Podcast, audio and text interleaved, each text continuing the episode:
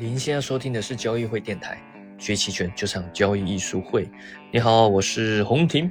那最近呢，国际环境啊是比较没有一些特殊的事件，反而比较多事件呢是在这个呃中美的地缘政治上啊，也就是这个海峡两岸之间的一些地缘政治上的冲突。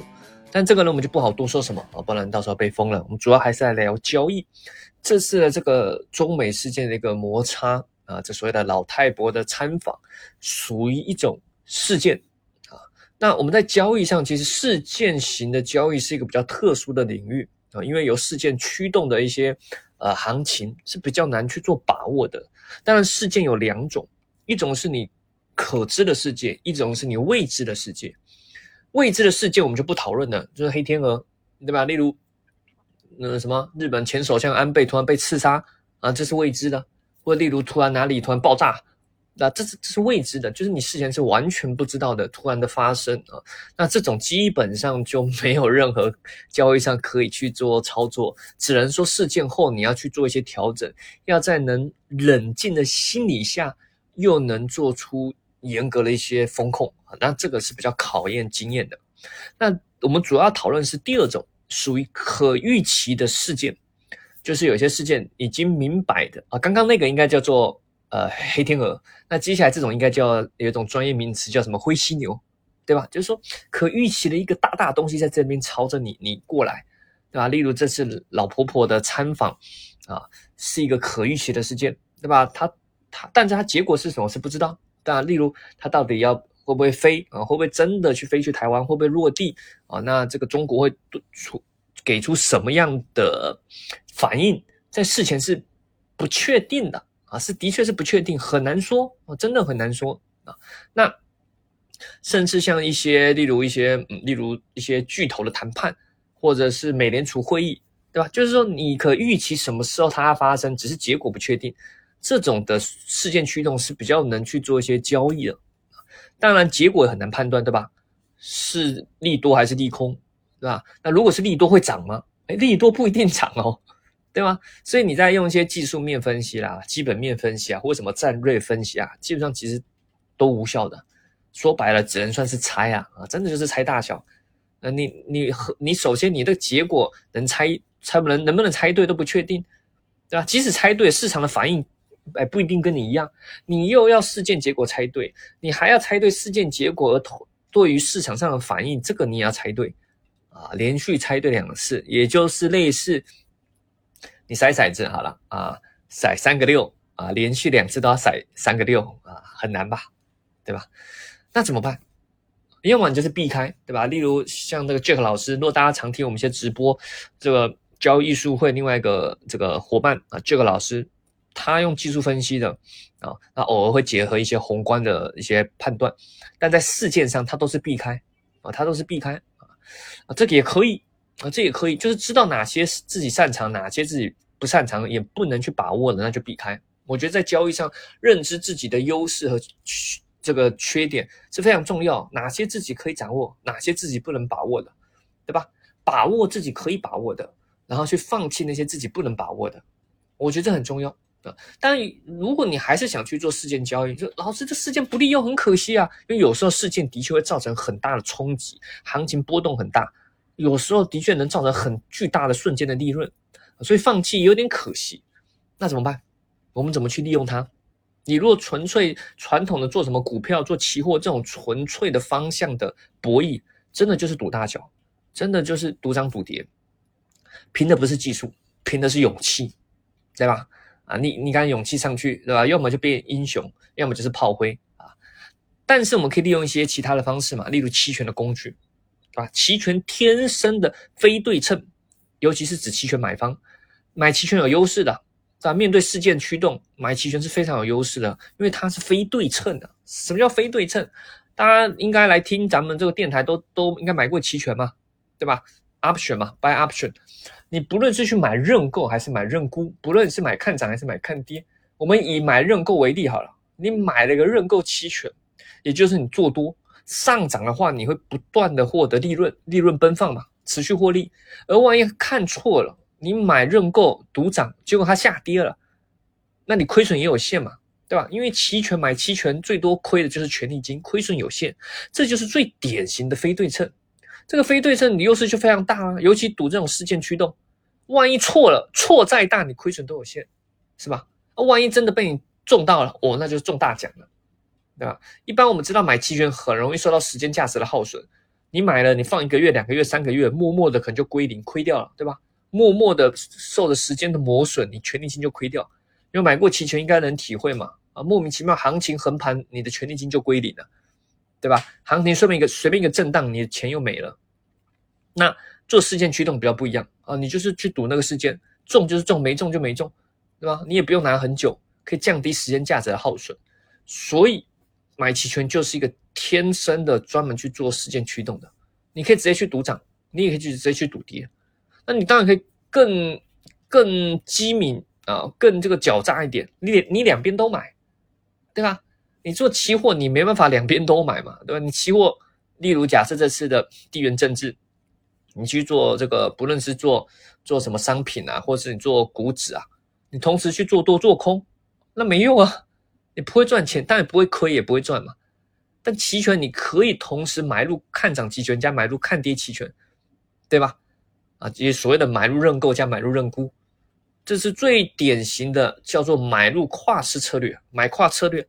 那这个这个大家可以去软件上啊自己去点一点，对吧？随便选任何一个认购期权买入，另外一个认沽期权买入，同时去买入，这就是所谓的买跨策略，同时赌涨赌跌。行情出来了，事件结果发生，不论大好或大坏，不论是大涨或大跌，你都能赚钱，你完全不用猜方向，反正哪一边你都能赚，对吧？只要行情真的有波动起来。啊比较尴尬的是什么？就是默默的结束，对吧？说好拭目以待，结果什么都没发生。那这个行情，这个期待落幕的时候，情绪下降，波动率下降的时候，时间价值会大幅的衰退。那对于买买跨策略是比较不利的。你买两边嘛，买期权嘛，买两边，时间价值耗损也是加倍的。但怎么样说，期权买方他都是亏损有限的啊，所以这策略真的要亏也亏不到哪里去。啊，只不过如果你想想要买跨策略去布局，对吧？去赌事件啊，例如以下次我们知道，哎，某个时间又要发生什么事件啦，那你要去布局这个买入跨式策略，同时买认购加买认沽是可以的，但记得不要买太贵，你不要太晚布局啊。我还记得就是这次这个咱们这个这个老太太这个要飞到台湾这个事件啊，有人就在那一天啊，因为他是号称晚上十点要到嘛，有人在那天的这个下午啊，就说，哎呀，这个可以买啦，赌晚上的事件。那我就在群里说，是可以买，但你是不是有点太晚了，对吧？你等到那天下午，当天下午才去买，首先隐含波动率已经上升，也就是说期权已经变贵了，很多人已经提前布局了，做市商报价都已经提高了，你之后才去买，对吧？期权也有接盘侠的，对吧？不是只有股票，期权你买方，如果已经期权权利金很贵了，你太晚去买，你也是接盘侠。所以，如果你去赌这个事件的话，通常建议你不要太晚买，不要等到波动率上升了，也就是说权利金整体市场权利金都变贵了，你才去买，那你这个就有点呃冤大头了。除非你预期事件很大，那你说再贵我也愿意买，因为事件会出意料之外哦，那当然，对吧？例如这个老太太飞机直接被打下来，哇，那这个直接开战，那当然事件可大了，那就刺激了，是吧？那这种情况下。你你那个以当天的那种波动率的上升来说，那还不够了啊！如除非你是预期这种啊，那你什么时候买都可以，因为事件的确冲击太大。可是如果你不是赌这种非常非常小概率的情况下，你如果太买的太贵，很容易亏钱的啊。那当然，一般做这种买入跨式策略，很多朋友也有个问题，说：哎，老师，那我应该买哪里？对吧？期权合约很多嘛，你打开期权软件啊，不论你用股票软件还是期权软件。去打开来看，哇，好多合约行权价，好多合约不知道买哪个啊。一般来说啦，通常我们做买跨策略比较基础基础版就是去买入平值附近。所谓的平值就是靠近标的价格那个期权合约。例如，假设你做五零 TF 啊，五零 TF 期权，假设像五零 TF 在二点八，那你就大概买二点八这个合约的行权价，这个这个附近的认购和认沽啊就可以了啊，对吧？这是最基础的。啊，但你也可以买比较虚值的，就是比较远的、比较便宜的。例如，假设五零 ETF 价格在二点八，你去买三点零的认购，加买二点六或二点五的认沽，哦，那就买的是很宽很远、比较虚值的买入跨市策略。它的优势是什么？它成本低，你买的时候很便宜啊，但它它让人赚钱概率也非常低，除非发生很大的波动，不然的话，你这样即使有一些稍微的波动，你都不容易赚钱。虽然亏的少，但你要赚钱概率也很低啊。买这种比较远、比较虚值的这种跨市策略，通常就是赌一种很惊人的波动，或者是你纯粹赌事件前的隐含波动率上升，然后你提提前的获利了结，这也是一种方式。那我们知道，这个这个这个隐含波动率是一个期权很重要的一种指标啊。可能有些新手不太理解的东西，我这边还是先讲解一下啊。期权市场上啊，我们去交易期权啊，它的各个合约有那权利金报价嘛，就是买卖价。可是你纯粹去看这个绝对的价格，权利金，你无法判断你买的这个是贵还是便宜。买期权有时候形容像买保险或买买彩票，对吧？那你总要知道这个价格到底是贵还是便宜嘛。你上京东买东西都会比较一下会不会贵还是便宜的，是吧？那你买个期权总要也要理性一点嘛，判断一下自己是买贵了，那总不想当冤大头嘛。而隐含波动率。它就是一个用来衡量期权合约是贵还是便宜的一种指标它是由数学模型换算出来的啦，啊，反正你就大概知道是什么。感兴趣的你可以百度啊，或者是参考咱们交易艺术会 B 站上面有非常多的相关的教学视频啊，这个大家呃想认真学的都可以利用我们的这个交易艺术会的公众号或 B 站上面非常多啊，非常多教学视频，只要你愿意学啊，肯定能了解很多的啊。那这个隐含波动率啊。它也是会变化的，随着行情的变化，啊，去变化啊，就像你同一个口罩在不同环境下价格也会变化嘛。有时候它变得很贵，有时候又是便宜的，是吧？啊，那一般来说，我们在交易上会把隐含波动率象征为市场上投资者的情绪。如果投资者很亢奋，不论这亢奋是兴奋还是恐慌，那就是容易造成很多人去买期权。那例如啊，大家要进来赌这个这个这个事件，对吧？啊，大家大家群情亢奋啊，对吧？这个那就很很容易进来买期权啊，可能说啊赌涨啊或赌跌，那这是一种判断方式。所以一般来说，如果你对市场投资者情绪比较有把握的话，你就比较能把握这个波动率在期权上的影响啊，因为有时候你行情没有什么变化，标的价格标的，例如五零 ETF 期权，五零 ETF。它没有什么价格，没有什么变化，可是期权市场上的权利金变化很大，那就是因为投资者对于有未来有预期，他的情绪已经造成很大的这种变化了。那当然，在金融市场上，我们还可以把隐含波动率象征为一种流动性只要越买盘越强，隐含波动率就会上升；卖盘越强，隐含动隐含波动率就容易下降，对吧？很多人进来买期权，造成权利金变贵。那什么时候会造成很多人进来买期权？要么就是情绪激昂，要么就是卖方要要要跑路，没有人愿意卖了，对吧？没有人愿意卖，也就代表买盘很强啊。那那这个也是流动性的问题，对吧？例如你要去买一个东西，市场上缺货呀，那肯定价格升高啊。你要去买口罩，没人愿意卖啊，那肯定价格升高嘛，对吧？这也是一种流动性的问题，卖盘流动性缺乏，也容易造成，你看就是。不是容易造成，就可以想象为隐含波动率在上升。那在期权交易里面，当然还要去思考到的是做市商，做市商也会影响到期权的报价，也会影响到隐含波动率的变化。目前国内是有 ETF 期权，还有商品期权。那 ETF 期权上当然也有做市商，只是因为流动性交易比较活跃，也有很多投资者，所以做市商的影响没有到那么大。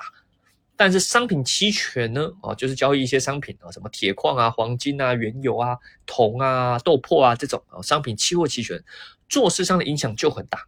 因为在商品上目前流动性没有这么好，交易者没有这么多，所以很依赖做市商的报价。但你也不要担心啊，做市商都会很公平的报价啊，就是你不用担心没有对手方，做市商做市商一定会跟你成交啊，只是只是说他会有方式去做对冲啊，他不是跟你对赌啊。不要有阴谋论啊！有些人都以为做市商是跟他对赌，就是要坑他的钱，不是的，他只是要提供流动性啊，他不是要去投机的。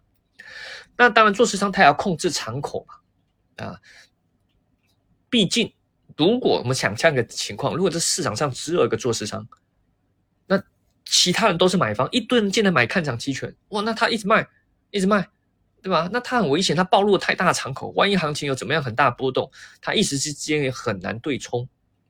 所以如果他某些地方持仓太多的话，他也会越来越不愿意去暴露更多这方向的风险啊，他害怕甚至越怕发生大行情来的时候有有流动性的风险，因为大家都买就他一个卖，啊，如果未来他也要平仓，平仓是什么？卖方平仓是要买回来，对吧？那么他自己是负责卖的，如果他也要平仓降低仓位，就没有人跟他成交，那就很尴尬了，对吧？所以在一些可能性的大行情中，他不愿意去。去让自己的敞口累积太多的持仓，所以他如果很多人进来买，他就会不断把报价提升，对啊例如你要买十块，那我卖二十，二十又有人愿意买啊，那做市商那我卖五十，五十又有人愿意买，那做市商我卖一百，对吧？权利金越卖越贵啊，那也就是象征的所谓的隐含波动率越来越高，就是做市商一直把报价提高，把隐含波动率给拉上去了。那你想买是吧？可以啊，就这么贵。对吧？我承担风险呢，对吧？你你你要你要买可以啊，但是就要买的贵一点啊，这也是做市上一种控制自己风险的方式。所以你会看到，在一些事件前，隐含波动率大概率都会上升的，都是会上升的。不只是市场上的预期，还有投资者的一些情绪，当然还有包含做市商自己的报价的提高。因为例如靠近事件发生的时候。啊，例如你想象，假设距离事件还有几天啊，或者是距事件当天的交易日一开始啊，反正就是还有一些时间的时候，做市商还有很多机会可以对冲，对吧？他现在累积的敞口有可能接下来会消化掉，但如果快收盘了，或靠已经快靠近交易的那个事件发生的日期了，他对冲掉的机会越来越少，就有越有可能拿着这么多仓位去度过这个事件，那他他也担心嘛，对吧？所以。他也不想这个这个这个这个吃亏啊！你要买可以，那我就要把报价提高。那他你要要让你付出更多成本，去抵消掉他可能在对冲上或是意外冲击上的损失啊。那这也就是造成的期权权利金报价被提高啊。随着事件日的靠近，啊，做市商也会把报价提高，让整体市场银行波动率在上升。啊，这也可以象征为说，市场上因为缺乏了对手方啊，只剩下都是做市商的话，那做市商他还保护自己嘛，所以把整个权利金给提高啊。所以我们就说，面对一些事件，你如果要买期权或者是做买入跨市策略这种纯做多波动率、不看方向也能赚钱的这种策略，对吧？这个不看方向吗？呃，赌涨赌跌，反正只要只要真的波动起来，大涨大跌都能赚嘛。对吧？我们刚刚介绍买跨策略，最典型的做多波动率，那就得提前去布局哦。至于提前多少哦，这个就得需要一些小技巧啦啊。这个实战课当然我们会去做一些分享啊，但即使是这样，我觉得更多的是在实践中去去看啊，去看大家的预期是怎么变化的啊，没有说啊一定要哪一天啊。有人就问老师，是不是事件前三天或事件前四天啊，一定要给出这个数字？这个这个没有一定的。啊，只能说大框架下是你不要太晚去买，不要最后一天去买。通常最后一天去比较容，最后一两天去买都比较容易成为接盘侠啊。所以如果你要布局这种买方策略的话，记得提前买啊，不要买的太贵啊。好了，那想学习更多的这个期权的一些知识或技巧，欢迎利用交易艺术会的 B 站啊。当然，如果你想参加我们的一些一些 VIP 的私货群啊，我们有个呃期权私货群。啊，每一天我呃我会盘后都会分享当日的一些期权交易，还有期货的交易啊，用文字做分享啊，我怎么交易的就怎么分享，还要分享我的思路。盘前呢，Jack 老师也会做一些整体目前市场局势，还有宏观上的一些呃语音上的分享啊。